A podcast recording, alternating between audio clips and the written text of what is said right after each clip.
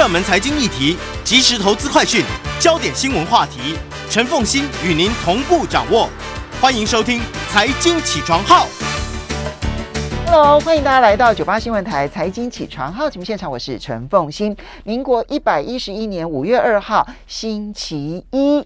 今天虽然是一个礼拜新的开始，但是今天是五月一号劳动节后的补休，所以呢，大家应该要安安心心的在家。反正呢，那么这世界上如果有一件事情好好安心待在家里头就可以救台湾的，大概就是。就是疫情的时候了，所以呢，来听听我们的节目啊。今天是五一劳动节，当然是补假一天。那台北股市、股汇市也是休市一天。不过今天呢，我们要来谈一个很大的一个科技趋势。这谈的是什么呢？嗯，我们来看一下今天的《金周刊》哈，这一期的《金周刊》的 cover story 叫做“科技老板的赵元新战场”。在台湾现在呢，很多的产业呢，如果要看它有没有未来性呢，动不动就用造园产业来形容。哈，比如说工具机，其实喊了很多年，他们希望能够成为造园产业。不过工具机呢，那么至今好像都还在那个那个边缘挣扎当中。生计呢也说哦，是下一个造园产业，就造园产业是台湾一个很重要去思考未来我们能不能够进入这个产业，而且扮演很重要角色一个进足的一个重要的一个计算的一个规模哈。那这谈的是什么呢？谈的是伺服器。今天呢，我们特别邀请的是《金周刊》的撰述委员侯良儒，一起来跟大家谈。科技老板的兆元新战场，这会不会成为台湾科技业未来很重要的新护国神山呢？Hello，梁如早，凤馨姐好，我是梁如，你好，也非常欢迎 YouTube 的朋友们一起来收看，这是录播哈，我们是事先先录影的。来，怎么会启动这个想法来谈伺服器？当然，其实我在看完了之后，我觉得说哦，超有道理的，因为今年呢，所有的消费性电子可能都不好。是，因为担心停滞性通货膨胀，然后消费者现在被通膨压得喘不过气来，会减少一般的消费。那所以所有这一些可替代、随时可以说买不买就非必须的消费品，可能都会大打折扣。手机啦，然后这个平板电脑啦、笔记型电脑啦、桌游啦，这些通通都是哈。但是伺服器是一个刚刚好不一样的产业。而台湾其实已经有很多的科技老板开始在这个产业当中进入豪赌。先从童子贤的豪赌开始说起。是，其实这个题目的起心动念，其实就诚如凤馨姐讲了哈，就是呃，我们就是在看说，今年感觉电子业会有一个比较大的一个。算是因为过去两年其实很好嘛，吼，因为疫情的关系带动了这种在家上班、在家学习，所以像笔电啊、平板啊，然后很多视讯相关的设备，对，都卖得很好。我我觉得现在大家很多很多家长可能可能很有感在看这个哦，就 是我记得去年那个三级说哇，大家去那个光华商场去抢笔电啊，干嘛？真的，这件事情其实我女儿就买了两个笔电。是，为什么过去两年？全球的消费性电子的需求这么好，其实这件事情不止在台湾发生，美国啊、欧洲都是在都是在大家大家都在抢笔电、抢平板哈，大家都为了要在家上班跟在家学习这样子。那但是现在大家知道哈，我们现在呃慢慢跟病毒共存，那其实疫情算慢慢过去了。那我们看到欧美他们现在已经开始恢复他们正常的上班，也就是说啦哈，就是大家恢复正常生活了。你过去这两年该买也买完了啦哈。嗯、那加上刚刚凤馨姐讲到一个非常重要的一个背景，就是。通膨起来了，对，让大家的荷包开始缩水了。那这个时候，你荷包缩水，你就可以，你就会排除掉一些非必要的消费嘛。其实今年三月份的美国的消费数字就已经看到了。是是，美国现在有个很大的重点，它就是要打通膨。嗯，对，所以为什么联准会它要一直升息嘛？哦，那这个跟这个有很大的关系。那我们那时候在想说，那那到底台湾今年的电子业哈还有什么希望呢？然后我就是在东翻翻西翻翻，然后看一些资料报告，发现到，哎呦。好像还有还有一个还可以哦，叫做伺服器这样子吼。那但伺服器是个很冷的东西啊，我们大家可能大家都平常不会去看到，一般人接触不到。对对对对对。那我我都会这样讲了，伺服器就是一台你看不到的电脑哦，它是一台在远端在云端的电脑，我们大家都可以去用它这样子，给大家用这样子。对，那那我们就想说，可是到底怎么展开这个故事嘞？那后来我们就是我我就是大概三月的时候啊，那个时候我们有个智慧城市展，然后就在那边逛逛逛，看到哎呦，怎么我们的电子五哥之一的和硕吼，我们同呃他的董事长的童子贤嘛，我们刚刚提过，居然在那边摆了一个摊位，嗯，然后摊位我想说去看一下有什么东西，发现哎智慧城市，然后他展什么，就发现哎怎么好多是这种这种通讯设备，好多是这种伺服器。我有点觉得很奇怪，他不是代工 iPhone 吗？对，他是代工，他是代工 iPhone 啊。对，而且、嗯、而且我们讲伺服器这个产品哦，其实我们台湾的电子五哥都有做，但是做最少就是他。嗯，好、哦，那那那，所以我们文章有有用一个这样的形容。电子五哥里面是有红海嘛、广达嘛，然后华硕，呃呃，伟伟创。对，就是我们我们现在会这样定义它了哈。我们现在会把。呃，就是把刚刚讲和硕、嗯，广达、纬创，然后鸿海、英业达、英业达、仁宝、仁宝，因为红海的现在营收已经四五兆了哈，就是离他们就是那个那个规模有点太远了。好，所以我们我们现在他现在是电子电子霸。对对对，他是可能是啊那个很上面啊，对，电子老爸之类的。对。啊，过去讲电子五哥，其实其实就像凤姐刚凤姐刚刚讲的哈，我其实是红海在里面，但因为它是越来越大了哈，就是四五兆，那个那个那个规模在差太多。所以，我们现在普遍讲电子五哥是刚刚讲的五家啦。吼、嗯，那这五家其实其实过去我们在讲说哦，这个伺服器这个这个这个这个市场吼，我们里面有一个形容词，合硕在过去会被认为说在这个市场的存在感特别低。嗯，那这个其实是有一个背景的吼，因为现在的伺服器的热况源自于十年的有一个叫做白牌伺服器的一个商机吼。那这个它的商业模式叫做 ODM Direct 哦。中文翻译其实就是叫做代工厂职工。什么叫职工呢？就是过去好、哦，这个这个呃，人家要买伺服器，可能会跟 HP、Dell 这种这种品牌厂去买。那品牌厂再请代工厂去啊，你帮我做这样子。过去十年，在伺服器这个市场有一个非常重要的一块新的一块需求，就叫做刚刚讲到代工厂职工。也就是说，这个买伺服器的人，他直接会跟代工厂联络，就说啊，你帮我，你帮我设计我想要的。伺服器，那代工厂设计完之后直接就出货给他，跳过了中间，经过品牌厂。对，那其实刚刚跟凤姐聊，凤姐聊天的时候，我们有提到哈，其实这个初始者哦，就是我们的广达啦哈，我们的全球最大的笔电代工厂，那它其实现在也是这一块的龙头。嗯，对，就大概在在它大概是在零九年的时候，那个时候 Facebook 哈，我们现在的社社群网站的龙头找上了它。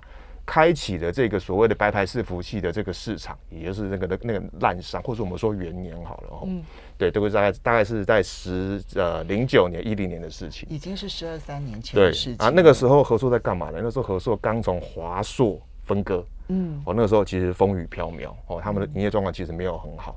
那那时候童子贤是把他公司仅有的资源，是把它放在那个时候，其实需求量整个出货量还没那么大的苹果 iPhone。哦，那个时候苹果 iPhone 才出了一两年而已哦。大家不要忘了，就是二零零七年是一个非常神奇的一年。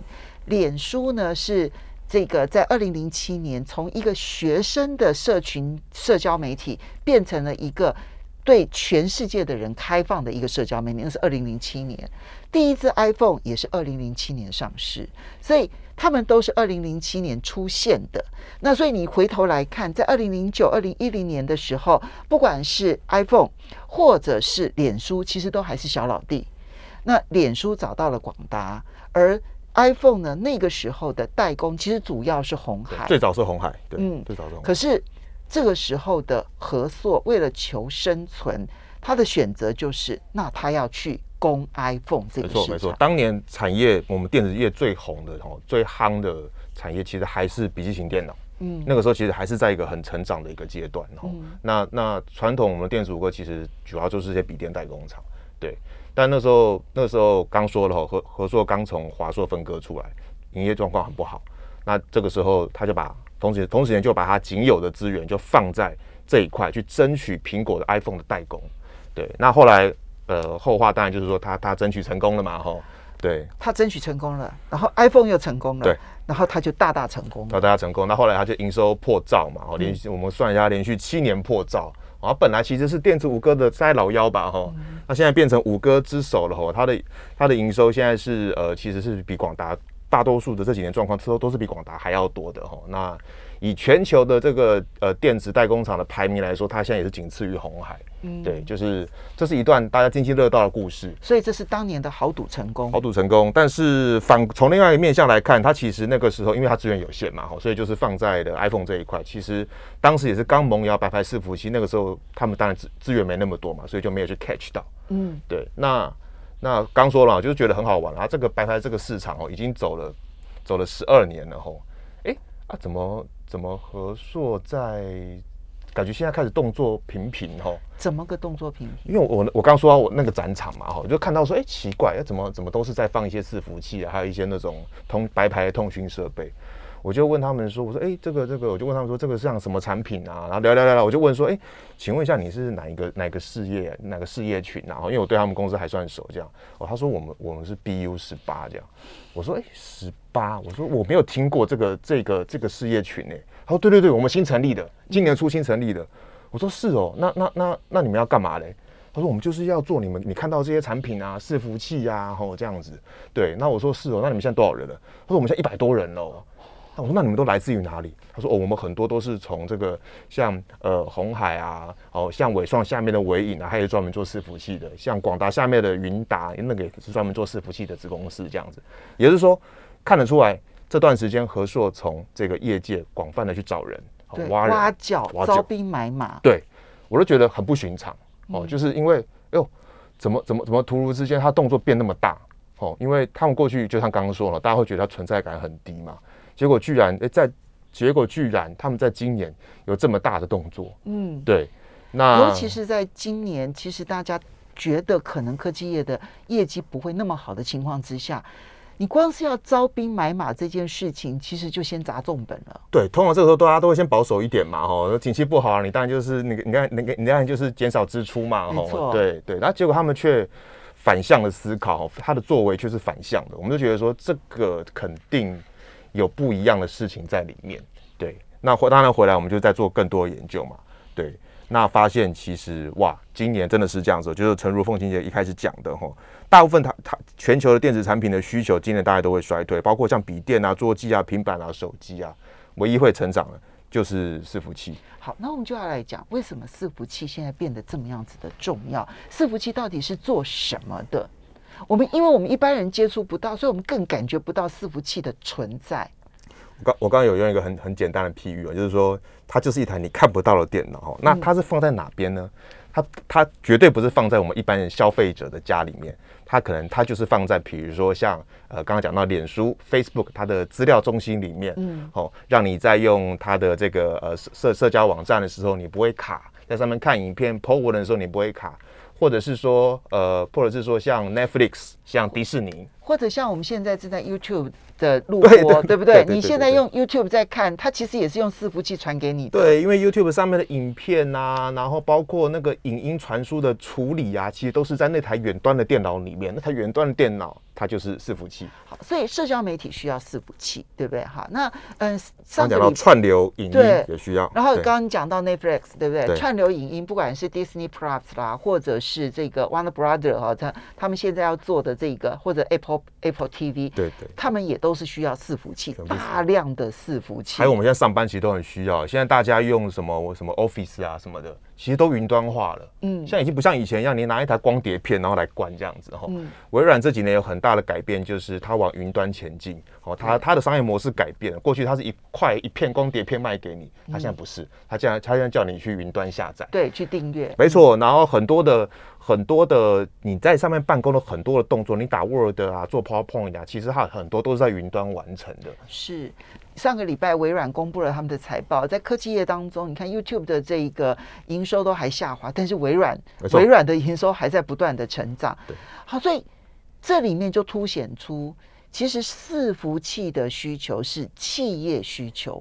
只要我们需要企业提供的服务，企业就有需求量要去增加各式各样的伺服器来满足消费者的需求。所以，我们一般人或许不知道它的存在，可是对于企业来讲，这是他们在竞争的时候的军备投资。没错，这跟我们要去买笔电很不一样的心情。没错，其实我们的生活啊，不管你上班还是你回家。其实你在做的事情呢，背后都是靠伺服器在支撑哈。比如说刚刚讲到你在看影片，你在看 Netflix 或者 YouTube 的影片。哦，其实其实背后都是有伺服器在在后面运作。对啊，我现在选我的手机，如果它的这个容量有限，然后我要把一些资料，我也是要上传云端、啊。丢云端，对，丢云端，对。我们现在丢什么云端？我们现在上班的时候也是啊，开会。现在大家现在现在已经很习惯线上会议嘛。哦，你用你用这个 Teams 哦，就是各式各样的这种这种这种这种远端会议软体，其实后面都要靠伺服器在运作。包括刚刚讲到哦，你你上班用的 Office 啊，嗯，其实那背后都是靠伺服器在后面。面储存、运算，然后其实在显示在你这边的电脑上面。所以现在从统计上面来看的话，伺服器大概是现在所有的科技产品当中，唯一还会今年成长、明年成长、后年成长，每一年都还会大幅度成长的。对，现在有个数据哈，就是说今年哈，它会是一个蛮大的一个成长率，就是从整个呃产值来看，今年全球伺服器的产值会到三点四兆台币。这个产值会比去年哈呃成长的是百分之十三，嗯，那它是也是这个七年来成长率最高的一年。那到明年开始会稍微效稍微下降降一点，然后大概到九趴，嗯，然后九趴完之后，在后年那会到八八 percent 哈，那这三年大概会到三十 percent，就是这个这个总成长率累计的累计成长率。那三十 percent 其实很可怕哦，嗯、你要想啊，它的。它的产值是三兆多，哦，嗯、那三十三兆多乘以三十 percent，这几已经都要多出一兆的产值出来。好，所以难怪要叫做兆元的新战场。我们休息一下，马上回来节目现场。欢迎大家回到九八新闻台财经起床号节目现场，我是陈凤馨。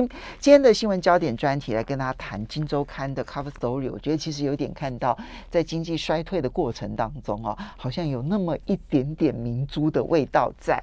伺服器的市场啊，那未来估计在三年之内还要再成长一兆新台币，哈，所以你就会发现到说呢，就连童子贤他都必须要去豪赌一场，尽管在这一个领域上面，你看到。鸿海的这一个这个嗯产值已经相当高了，然后广达是最领先者，然后伟创其实也经营相当长的一段时间，英业达我们讲不讲别的，就这四家，其实每一家的产值都超过两千亿新台币，鸿海的产值甚至于高达八千亿新台币。那这个时候的这一个合作要来竞争，其实当然压力可能会很大。不过合作成功与否我们不知道，但是这个伺服器的大市场，为什么 IDC 啊，就国际的数据机构，它在预估所有的电子产品都会衰退的情况之下，只有这个会成长？它背景还有哪一些？刚刚有提到一个很重要的背景嘛，其实就是我觉得这跟跟疫情很相关啊。疫情因为疫情的关系，大家很多行为都线上化了。不管你是上班的时候，不管你是回家了做休闲娱乐的时候，其实很多都线上化了。对，那就算我退了 Netflix，我也可能会改订别的串流平台。哦，我我自己还订两个哎，Netflix 跟到 Disney Disney Plus 这样。对，OK，对，那我想很多人都这样哈，尤其欧美的美国人真的是疫情那两个都在家里，晚上不知道干嘛。就看影片，嗯，对，就是看影片这样，嗯，对，那那那其实所以所以这种这种线上化的行为，我们大家已经越来越越投注在里面了，包括你的消费也是啊，吼，对，那这是一个事情，就是说当大家呃因为疫情改变了你的休闲跟商业行为越趋线上化，好，这件事情会会推升很多的呃伺服器哈资料中心跟伺服器的需求之外，其实还有一个事情哦，就是。这也是我我们刚刚在聊一件事情，就是所谓的资料主权这个事情。那这件事情其实跟疫情其实也有关系哈。那怎么讲呢？就是说疫情这两年哈，在科技产业发生一个蛮重要的事情，就是呃晶片荒。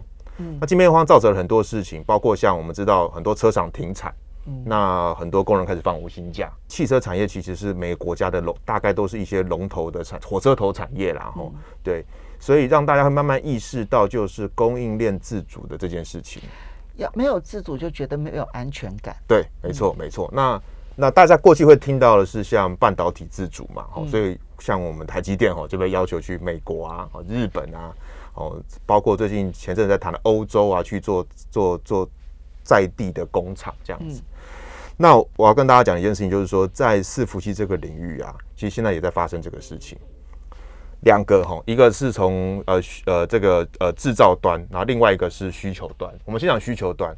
那呃所谓的资料主权，其实最简单、最直观的理解就是说，大家会希望，因为我们的资料其实都是存在伺服器里面，存在很多伺服就会变成一个资料中心哈，所以说我们的资料会存在资料中心里面。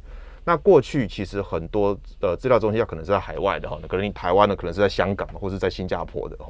那这几年呃一直在发生一个事情，就是说资料落地哦，资料他们会希望可以留在这个国家里面？欧盟就一直在做这件事情。比如说过去可能美欧的资料中心，它可能只要在美国设一个资料中心，它就可以同时处理美欧所有的这些相关资料了。亚洲它可能就挑一个资料中心，然后处理全亚洲的所有的这一些，那么上传云端的这些资讯。但现在每一个国家都说不行，你要在我的资料放在我的国家。没错，没错。那欧洲说你要放在欧洲，甚至于每一个国家还会区分说，啊，你德国的要放在德国，意大利的要放在意大利。所以它现在变成了这一种分散式的伺服器资料中心的需求越来越大。没错，过去的资料中心是一个很大的、超大的，他们叫 mega，然后就 mega 型的，很很大型的这种超大型的。那现在正在进行的是这种往中小型规模的资料东西中心去迈进，而且而且是在地化的。哦，刚就像刚刚讲的，可能德国会一个，哦，意大利会一个，但是这规模都不会很大。哦，那这个常常会是因为当地政府的一些法规的要求，哦，要你去符合他们这种资料在地落地在地或者资料主权这样的一个一一个一个规范这样子。那这个其实就是会是一个新的市场，也就也是像合作这一种。在这个产业的后进者里面的一个很大的机会。嗯、那这边刚刚是在讲需求端嘛，哈，在讲制造端，制造其实也是过去伺服器哈，在中美贸易战以前哈，一二零一八一七年以前。全部都在中国大陆，嗯，就是跟我们的笔电制造一样，嗯，哦，那降低成本，没错。那中美贸易战发生一个事情嘛，川普去课关税，在川普那时候课的第二波关税里面，伺服器就伺服器就会放在里面。嗯，所以当年在一八年的时候，其实有一个事情，就是说我们的电子五哥其实都把他们原本在中国那边原本是要呃原本要输输美的哈的伺服器的产线跟产能移回台湾，嗯，好。所以现在他们大概三分之一的产线其实是在台湾，然后这边专门负责做美国的生意，这样子哦。三分之二可能还在中国大陆，因为还有欧洲啊，没错没错，对对对对对。那现在因为刚刚讲到哈，疫情这一波疫情让地缘政治升温，现在已经进展到一个程度，就是说，诶，这一些哈，刚刚讲到，其实现在全球伺服器哈最大的买者买家哈，就是刚刚讲到了这个这个全球云端四大天王，哈，脸书。嗯，微软、嗯，亚马逊、嗯，Google 这个四大天王，嗯，这四大天王开始要求一个事情，他要他们这些我们这些这些电子电子代工厂，他要他们就近生产。所以呃，我们在本期的这期我们的杂志里面，其实有一个有一个这个有一张地图啦。这地图在讲什么事情呢？就是在跟大家讲，我们台湾的这个伺服器五哥啊，他们正在全球正在呃新增新建他们的伺服器的的产线。跟工厂，包括像美国哈，广达就在美国哈的，而且还是两个点哦，它的加州跟田纳西都在建它的伺服器的新产线，包括广达的泰国厂它也在建，包括广达的德国厂也在建，那包括像英业达哦，它现在正在墨西哥哈，昨天又有投又有宣布了一个新的一个一个一个一个资本支出哈，他们在墨西哥新建一个新的厂。这个厂未来也主要是做伺服器，然后就近做完之后供应给北美嘛，哦，因为墨西哥就在美国旁边嘛。北美自由贸易，对对对对。那同时，像红海也在做这个事情。红海，红海现在在呃，大概在两年前的时候，呃，大概是 Google 找上了红海啊，做一件事情，因为我们知道红海哈那个时候，他不是有在那威斯康星做一个工厂嘛，对不对？那那个工厂其实就是一个红红海在美国一个很大的一个据点嘛，吼。那 Google 找上红海在做一件事情，就是说他们。透过红海在威斯康星的那个、那个、那个厂区，在那边制造伺服器，美国生产哦，哦，这个又跟刚刚刚刚的这一个在墨西哥这种就近生产又不一样。那像我们这次就访问了很多业者嘛，大家都我们跟我们讲到这个趋势，因为地缘政治的趋势之下，客户要求他们就近生产，那他们甚至会觉得，可能在三五年后，可能大部分人都会像搞不好都会像 Google 这样子哦，就是说你给我来美国生产，你来 Made in USA，所以。就近设置云端伺服器，就近生产，对，这不管是需求端的部分，或者是制造端的部分，现在它都必须要走全世界的模式，都必须要把地图摊开来，然后找到那个消费点，然后以及生产点。没错，它都不能够在台湾用辐射性的这样子对外，或者是在中国大陆用辐射性的对外，它都必须要用这种世界地图式的这样的方式来看待。对，因为以前是这样，以前是呃，我们电子电子业的模式就是台湾接单。嗯，中国生产，那你做全世界的生意，嗯、对，哦，那那必须要讲哦，从中美贸易战到疫情，哦，这一波一波地缘政治的升温，大家在谈供应链自主这件事情，其实已经把这个概念给打碎了、打破了，哈、嗯，现在这个典范其实已经在转移了。那这也是为什么刚刚讲到哈，和硕哈，童子贤这样的一个呃，在伺服器市场一个后进者，他的一个机会，为什么？因为和硕本来就是全球第二大的。电池代工厂，它是它也是 iPhone 第二大的组装厂，它在全球各地其实都有产线，都有工厂，嗯嗯、这个就会形成它未来进入市场的一个呃算是优势的一个条件，因为未来应该说现在了哈，嗯、现在这些伺服器的这些买家这些 buyer 其实就会希望你这个制造商最好是在哈欧洲，在美国，呃，就是说美国哦，呃，美洲、欧洲甚至东南亚，你最好都要有有一些生产的。据点哦，来做一些就近生产的服务，嗯，这是这个其实是现在一个正在进行式了，嗯，对，好，所以我们刚刚提到的是。不管是因为疫情催化，我觉得还不到改变哈，就是说它催化了我们的线上生活模式。不管我们用采购的时候啊，我们就直接到亚马逊然后去买东西，然后又或者是说我今天在娱乐的时候，不管是用 YouTube 的方式，或者 Netflix，或者是 Disney Plus 的方式，当我生活、娱乐、采购，甚至于我开会，然后我可能用微软的 Google Meet，那么。这一连串的行为，我都必须要在脸在网络上面发生。过去是社交媒体，它的需求量特别大，现在不是，现在是方方面面的需求量都非常大。所以这一个快速成长的需求本身就存在，而它的需求过去就是一个大的，对不对？好，我就供应全世界，它现在不不行，因为全世界每一个地方都要。其实当你全世界每一个地方都要，它就是产能。就是就是生产量就必须大幅度增加。过去我可能一个需求，现一个超量的需求，我现在可能把它变成一百个小量的需求。然后制造你也必须要在当地制造。那我们就回过头来呢，就来谈说，但是这一个市场不会只有台湾的产业看到吧？台湾的这一些业者看到竞争的压力以及竞争的。这个利基点在哪里？我们稍微休息一下，等一下回来节目现场。欢迎收看九八新闻台财经起床号节目现场，我是陈凤欣。那么在我们现场的是金周刊撰述委员侯良儒。那么今天要来谈的是台湾科技业其实很重要的一个，可能是现在进行式，也是未来很重要的一个科技产业，就是伺服器。今年呢，绝大多数的科技产业可能都面临到极大的压力哈，因为通膨呢所削弱的消费意愿，对于所有的消费性电子来讲，其实压力都非常的大。但伺服器的情况不一样。我们刚刚提到为什么它还会继续的快速成长？哈，因为我们的线上生活已经形成了一种习惯了之后呢，那么再加上地缘政治，它要求你要。分散的设立资料中心，要分散式的去成立制造的工厂，那么就使得台湾呢，其实在这个领域上面有很好的一个成长的空间。好，那这边请教一下梁鲁的，就是那竞争这件事情，我们会不会有外来的竞争者？而内部的竞争状况又是如何？是，通常一个市场哦，就是成长性很不错哈，很有未来哦，那个竞争就会越来越多啦。对啊，对，那。过去我们台湾科技业常在谈的就是红色供应链的竞争嘛，那确实红色供应链也在蛮多的产业给我很大压力，包括像面板啊、LED 啊，包括像手机啊。嗯。可是嘞，在伺服器这个产业里面吼，我们就终端的制造、设计制造来讲，我们台湾台湾的厂商，我们台湾的呃以电子五哥为首的我们这些台湾台湾的的的电子代工厂，在这方面的占有率吼。其实大概是百分之九十，这么高，非常高。世界这个比我们最强的过去觉得很强的的终端产品笔电的市占率都还要再高。而且，那这样如果我们真的市占率一直维持的话，我们刚刚讲今年、明年、后年三年，它的产值还要增加一兆，那不就意味着台湾至少也可以再增加将近一兆？是很有机会的，是很有机会的。哦、对对，对，可以维持住吗？这么高的市占率？呃，为什么会发生这个事情？吼，那其实跟刚。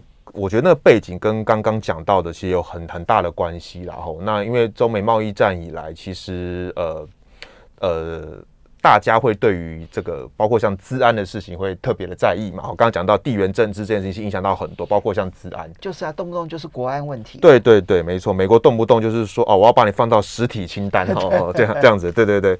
那也就是说，我们刚刚讲到哈，全球主要的伺服器的买主。Buyer 哈是那个云端四大天王，那大家注意到，它其实都是美国公司。对，那所以其实，在这种跟这个资料安全很很挂钩的一个状况之下，哈，嗯，中国中国大陆的这一些电子组装厂其实就比较不受到青睐了。嗯，好，那那这个就是我们台湾一个算是蛮重要的一个机会，就是说我们之前常在谈说中美贸易战，那台湾的角色在哪？那机会在哪？那其实伺服器在这一块里面，其实就是一个蛮重要的机会，有点像是我们晶圆代工这样子。嗯，对。好，所以他担心，你看嘛，四大天王，谷歌、微软、脸书、亚马逊，好，那都在美国，对不对？然后，那么其他的还有包括了像 Netflix 啊、Uber 啊、哈、PayPal 这些也通通都是美国的公司，好，所以以客户来说。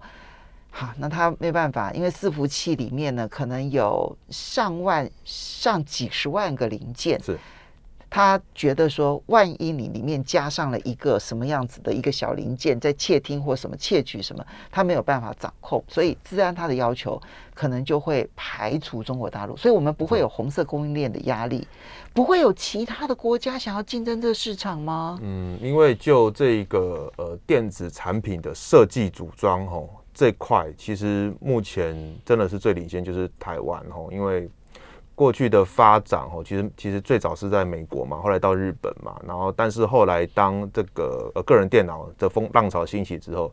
其实都掌握在台湾厂商的手中，嗯，然后后来后来中国大陆当然是后起之秀，可是他们说真的，他们比较擅长的其实是在手机的这一块，嗯，那但是会还是会有一个风险，就是说会让我们这个市占率变低的，有一个比较大的风险的因素，会是来自于中国还是中国，哦，因为。现在这个那个习近平他在讲这个所谓的双循环嘛，哦，其中一个循环是要扩大它的内需。嗯，那我们知道中国大陆的这个呃，他们叫互联网嘛，互联网产业其实非常的发达。嗯，那这种云端网络产业越发达，你伺服器就会需要越多。对啊，像阿里巴巴、腾讯一定也需要很多。没错，没错。所以说，像他们自己也有在地的这样的一个呃伺服器的品牌跟制造商。嗯，哦。那也就是说，当中国的整个双循环策略奏效，整个内需市场扩大，那当然，呃，他们还是有，比如说透过“一带一路”哦，输出他们相关的一些，不管是商品还是服务。那当他们这一块的势力慢慢变大之后，其实是有可能会让我们台厂哦，在这一块的制造的占比会减少。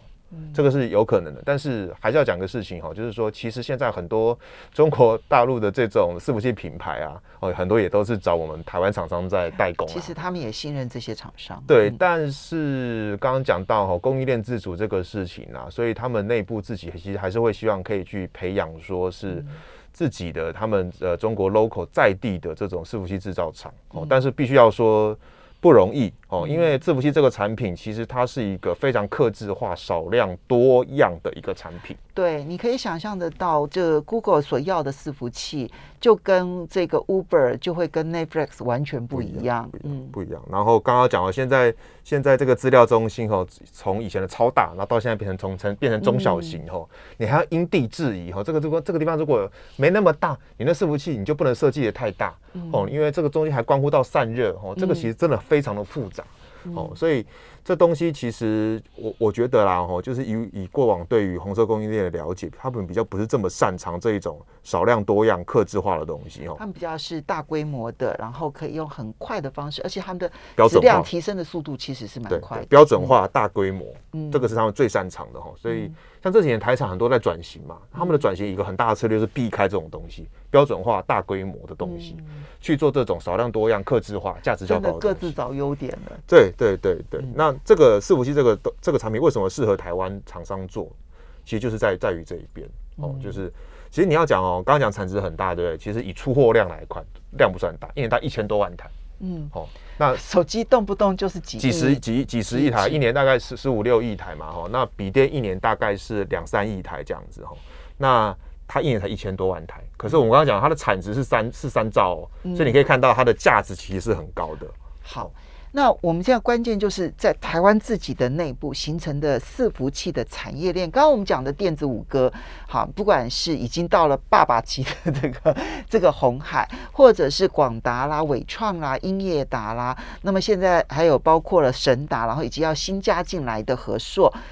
可是除此之外，其实它还有很一连串的产业链，对不对？是，不是只有这几个家公司而已？这次我们的这次的 cover story 哈，就是其实不是老调重弹，因为呃呃，如果是关注电子业很久的的人哈，不管是业内人或投资人，不可能不会觉得伺服器是个新的题材。那我们除了点出一些新的新的一些变化跟跟读者之外，也就是我们刚刚以上谈的，还有一个这还有一个还有一个事情就是说，这次我们。